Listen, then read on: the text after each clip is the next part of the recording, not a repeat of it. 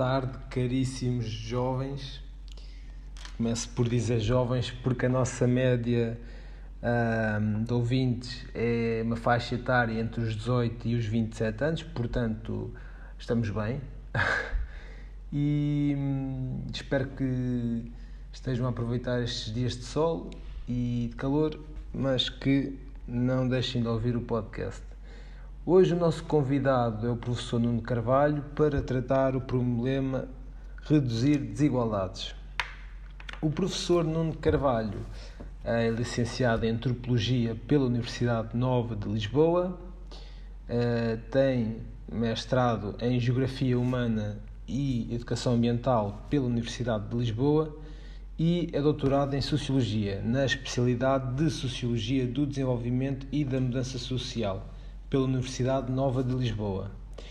Uh, o professor Nuno Carvalho, nos últimos 30 anos, tem desenvolvido intensa atividade cívica ligada ao movimento associativo ambientalista, particularmente ligado à Associação de Defesa do Ambiente e do Património da região de Leiria, e portanto é com muita honra que recebemos o professor Nuno uh, como nosso convidado.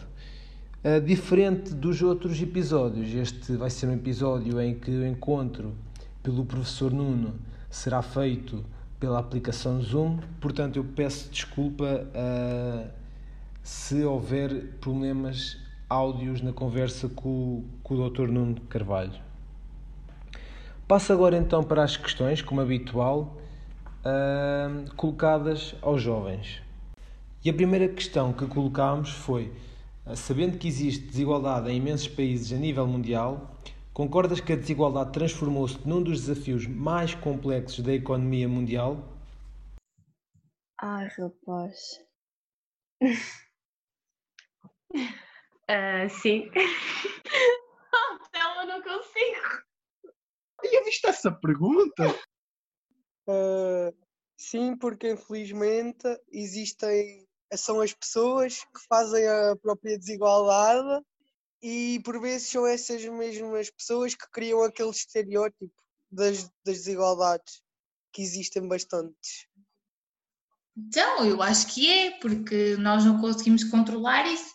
Há pessoas que, lá está, passam por dificuldades e a partir daí são logo tornadas como diferentes e outras não. Sim, eu acho que a desigualdade é um desafio global e há desigualdades a, a nível social, económico, político, etc. E é cada vez um desafio mais importante combater um, para que haja mais igualdade uh, entre as pessoas, basicamente. Eu concordo, porque hum, imagina se é um, um problema em escala mundial e até hoje ainda não, não foi conseguido resolver, é porque é uma coisa grave, porque nem toda a gente tem acesso às mesmas coisas em todo lado do mundo. Por exemplo, tens aqueles países mais pobres que nem acesso à alimentação têm, e se for preciso tu aqui, às vezes até desperdiças comida que não, que não devias fazer. E aí acho que só isso já revela que é um problema a nível mundial e que temos de tratar disso o mais depressa possível. A segunda pergunta é: quais são as políticas e práticas que devem ser eliminadas para garantir a igualdade de oportunidades e reduzir as desigualdades de resultados? Oh, tantas. Basta dizer uma, não é? Hum...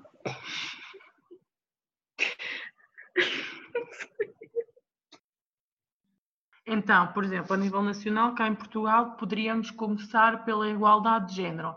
Ou seja, imagina, sei que, que, as mulheres já têm muitos direitos iguais ao homem, mas, por exemplo, um que há ainda é os ordenados. Há mulheres a ganhar muito menos que os homens na mesma profissão.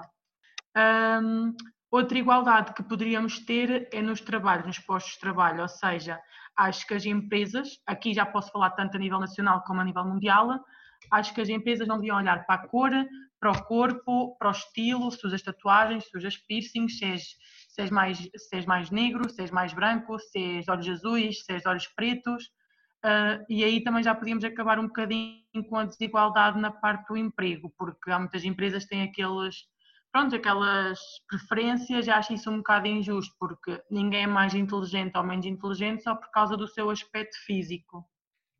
Uh, então é assim, na minha opinião, acho que vários imigrantes virem para Portugal e não terem que pagar alguns impostos e algumas coisas ao governo, que leva a que nós portugueses uh, leva-nos a ter um pouco de, de, racismo e ficar assim um pouco incómodo, incomodados com a presença dessas pessoas, pois não têm os mesmos direitos que nós, eles são mais, mais privilegiados que nós que somos cá de Portugal. Medidas políticas. Explica lá isso por mil, tens que facilitar, não pode ser assim uma coisa muito difícil. As práticas ou as políticas?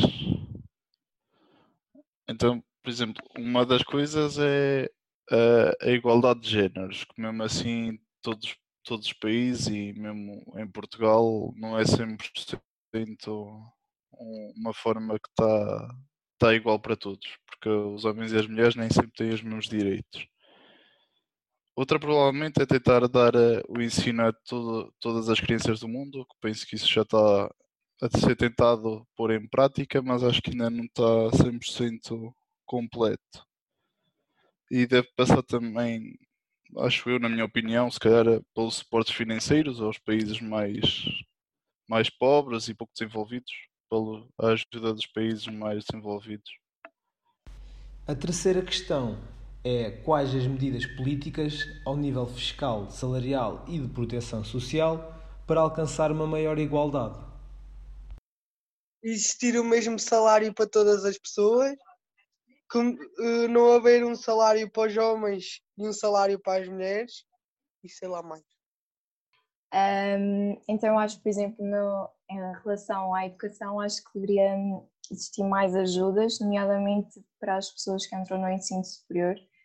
Uh, lá está porque se calhar não têm tantas possibilidades em termos financeiros e é um, entrar no ensino superior é sempre uma despesa muito grande. Ok, essa pergunta é difícil por exemplo, na minha opinião, uh, eu acho que a nível dos salários em Portugal que existe uma, uma desigualdade enorme. Uh, tanto vemos pessoas que recebem um salário mínimo como pessoas que recebem o triplo se for preciso, um, e isso é, é, é, uma desigualdade que existe muito, principalmente em Portugal. E acho que uma medida que podia resolver isso é, é o investir na, na educação. Então, a nível fiscal, o Estado devia pôr a política, devia pôr uma política em que houvesse fiscalização nas empresas para cada empresa ter igualdade nos colaboradores, tanto a nível salarial como a nível da parte de contratos, da parte física e parte psicológica. Pronto. E a nível da proteção social, acho que começa nos tribunais que havia de haver uma política em que tudo o que fosse agressores, violadores, incendiários ou criminosos de grande, um, de grande agressão uh, ficassem na cadeia tipo o resto da vida e não apenas dois dias, porque essas pessoas vão voltar cá para fora para fazer pior e vão deixar sem proteção social o resto da sociedade. Pronto. A última pergunta que colocámos aos jovens foi em julho de 2019, o Eurostat, Gabinete de Estatística da União Europeia, revelou Portugal como o sexto país com maior desigualdade na União Europeia. A nossa pergunta foi se tinhas noção desta classificação e como explicas esta classificação. Um, então é assim, eh, eu, não tinha a plena noção que estávamos assim tão, num grau tão elevado, mas sempre ouvi dizer, e os meus antepassados sempre me disseram, que os ricos cada vez estão mais ricos e os pobres cada vez estão mais pobres. E acho que devíamos arranjar uma medida para que isso não ficasse cada vez mais grave. Uh, não, não fazia, não fazia a mínima ideia, mas até acredito que seja, que seja um pouco provável uh, devido à forma como os portugueses tratam as coisas. Não, não tinha noção, mas uh, até acho que faz sentido que nós temos muitas desigualdades uh, lá está, em termos de género, educação, sociais, financeiras, um, pronto, sei lá. O sexto maior é? Por acaso, acho que penso que não tinha noção que era tão grave em Portugal. Sei lá, a explicação disso se calhar também passa porque também temos muitas pessoas sem abrigo ou muitas pessoas a, a receber do, do rendimento social e falta de empregos. Penso que possa passar por aí. E já tenho aqui comigo o Dr. Nuno Carvalho, a quem agradeço a sua colaboração e participação neste episódio. Uh, vamos dar início então às questões. Uh, e a primeira pergunta que lhe faço é: sabendo que existe desigualdades em imensos países a nível mundial, concorda que a desigualdade transformou-se num dos desafios mais complexos da economia mundial? É, concordo, concordo perfeitamente. Acho mesmo que as desigualdades são um dos maiores, se não mesmo o maior problema e o maior desafio em termos globais, porque se trata efetivamente de dificuldades globais, embora às diversas escalas. Ou seja, nas múltiplas desigualdades que nós podemos observar em contextos locais e sociedades nacionais, isso tem feito nas relações sociais de âmbito global e nas assimetrias que isso registra, nas desigualdades entre os países, ou que nós podemos designar desigualdades igualdades internacionais, tal como elas se estabelecem e evoluem no mundo atual, um mundo em, perfeita, em profunda globalização e ainda por cima uma globalização que é bastante injusta e desigual. O das desigualdades sociais constitui, que se constituem à escala planetária, que abrangem e atravessam a sociedade humana no seu todo, num contexto de interdependências sociais globalizadas e essas desigualdades que eu referi vão muito para além das desigualdades de recursos. E nós habitualmente pensamos basicamente nas desigualdades de recursos. É, mas elas são também desigualdades vitais e que, do meu ponto de vista, são dramáticas, que abrangem as desigualdades perante a vida, perante a morte, perante a saúde.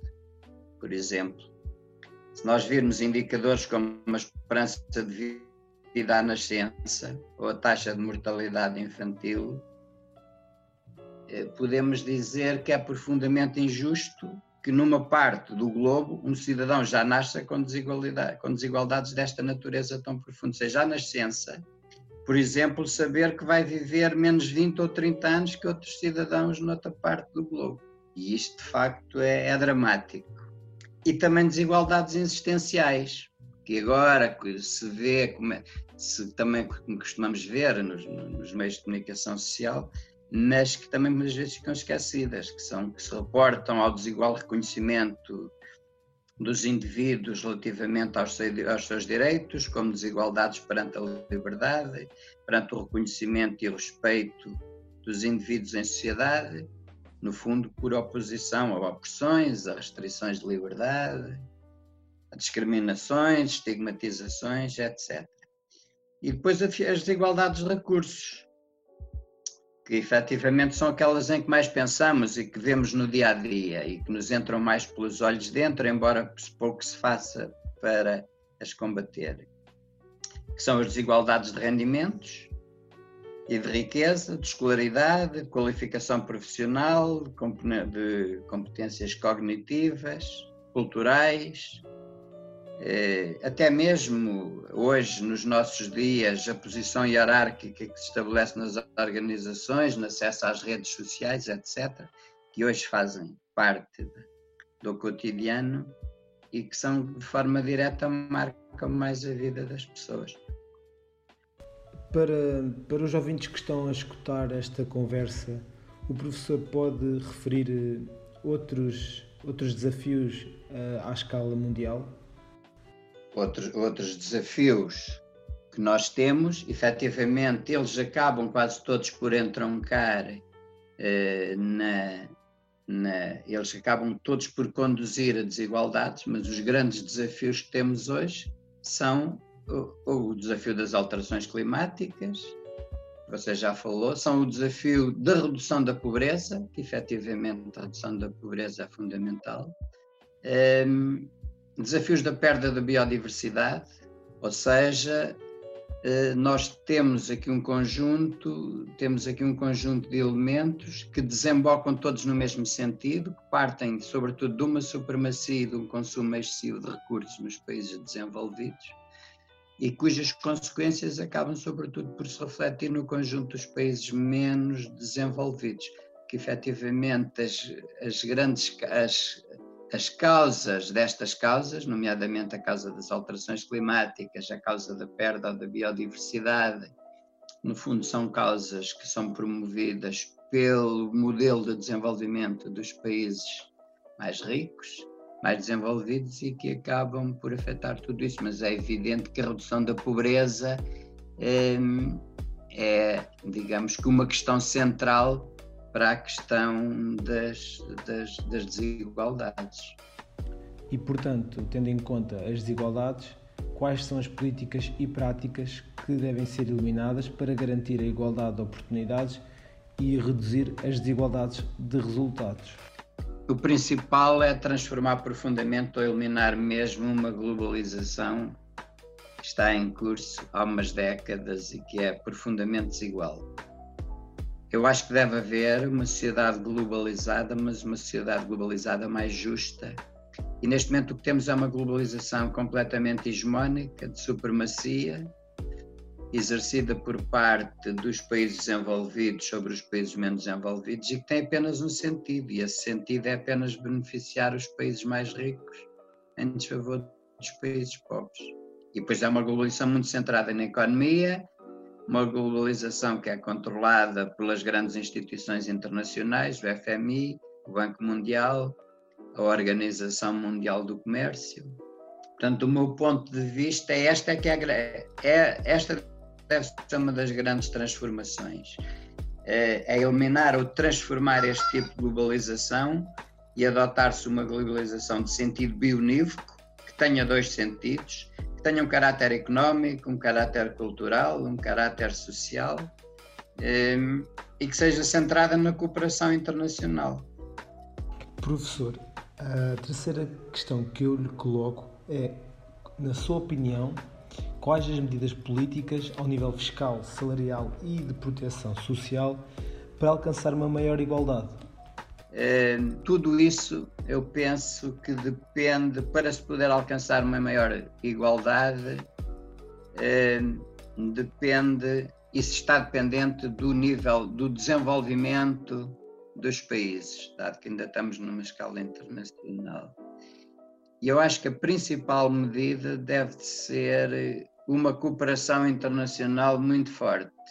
E não apenas com ajuda económica e financeira, basicamente não tem acontecido, aliás, casos têm havido em que a ajuda se tem eh, traduzida em empréstimos que têm sido ruinosos para esses países e que eles acabam por devolver mais dinheiro às instituições e aos países financiadores do que aquele que receberam. Mas, portanto, dizia eu, com uma ajuda efetiva aos países menos desenvolvidos, sobretudo ao nível da educação e da formação. Quanto a mim, é aqui que está a chave. Cooperação internacional forte, centrada sobretudo na educação e na formação das pessoas. Portanto, nenhum país poderá desenvolver e proporcionar aos seus habitantes uma melhor qualidade de vida se a sua população não for qualificada. Porque, sobretudo nos dias de hoje, em que temos um emprego e um mercado laboral muito tecnológico e que exige muita qualificação, isso é impossível. Aliás, nós, no caso de Portugal, durante décadas o nosso desenvolvimento esteve comprometido por causa de quase um século no nosso sistema educativo e de qualificações. E, portanto, como dizia, a educação e o desenvolvimento estão relacionados. E, portanto, a educação é ao mesmo tempo causa e consequência do desenvolvimento. Portanto, como costuma dizer-se, eu digo isto muitas vezes, é uma pescadinha de rabo na boca. Efetivamente, mais educação, melhor desenvolvimento, mais desenvolvimento, melhor educação. E esse é o que para mim, nesta perspectiva internacional, é chave, ou seja, é através dessa cooperação internacional que os países menos desenvolvidos podem criar condições de desenvolvimento que permitam garantir às suas populações uma melhoria das condições de vida. Uh, professor, eu queria agora colocar uma questão que é uma dúvida minha. Os países menos desenvolvidos, para se superarem e para conseguirem ter esse desenvolvimento, como o professor estava a referir, necessitam de um maior investimento na educação para reduzir o desenvolvimento. Mas para terem essa evolução na educação é provavelmente uh, necessário uma ajuda financeira, que a maior parte das vezes essas ajudas vêm dos países desenvolvidos. A minha pergunta é: interessa essa cooperação com os países desenvolvidos? Porque a ideia que, que eu tenho é como a globalização ajuda ou beneficia os países desenvolvidos a tornarem-se ainda mais desenvolvidos e, e, fortes financeiramente, essa cooperação para ajudar os países menos desenvolvidos a evoluírem vai enfraquecer os países mais desenvolvidos. Pois vai. Ou seja, até que ponto para os, para os países desenvolvidos interessa uma cooperação? Pois não tem interessado, essa é a chave. Essa é a grande chave da questão. É que a globalização que temos interessa aos mais desenvolvidos, porque é uma forma deles continuarem a obter cada vez mais proventos em desfavor dos outros. É evidente que se os menos desenvolvidos se desenvolverem tecnologicamente, etc., eles vão ter mais condições de igualdade, vão ter mais voz nas decisões de política, nas decisões económicas, nas decisões financeiras. Ou seja, o mundo fica mais justo, menos desigual, os países menos desenvolvidos vão ter menos supremacia sobre os outros e vão ter menos dividendos. Mas isso, essa é a única possibilidade deles serem menos desiguais. E aí, como você disse com toda a razão, não tem interessado aos países desenvolvidos fazer esse tipo de cooperação. Para terminar aqui esta parte dos países desenvolvidos e desenvolvimento, eu queria dizer muito rapidamente que um, quando pesquisava informação sobre este objetivo, eu encontrei um artigo de um senhor que se chama Hans Rosling e ele foi cofundador e, e presidente da Fundação Gapminder e referiu que não existe divisão entre países desenvolvidos e países de desenvolvimento. Ele diz o seguinte: essa divisão não existe na realidade, ela reflete a velha maneira de pensar dos europeus e dos norte-americanos de que irão continuar a ser superiores ao resto do mundo internamente.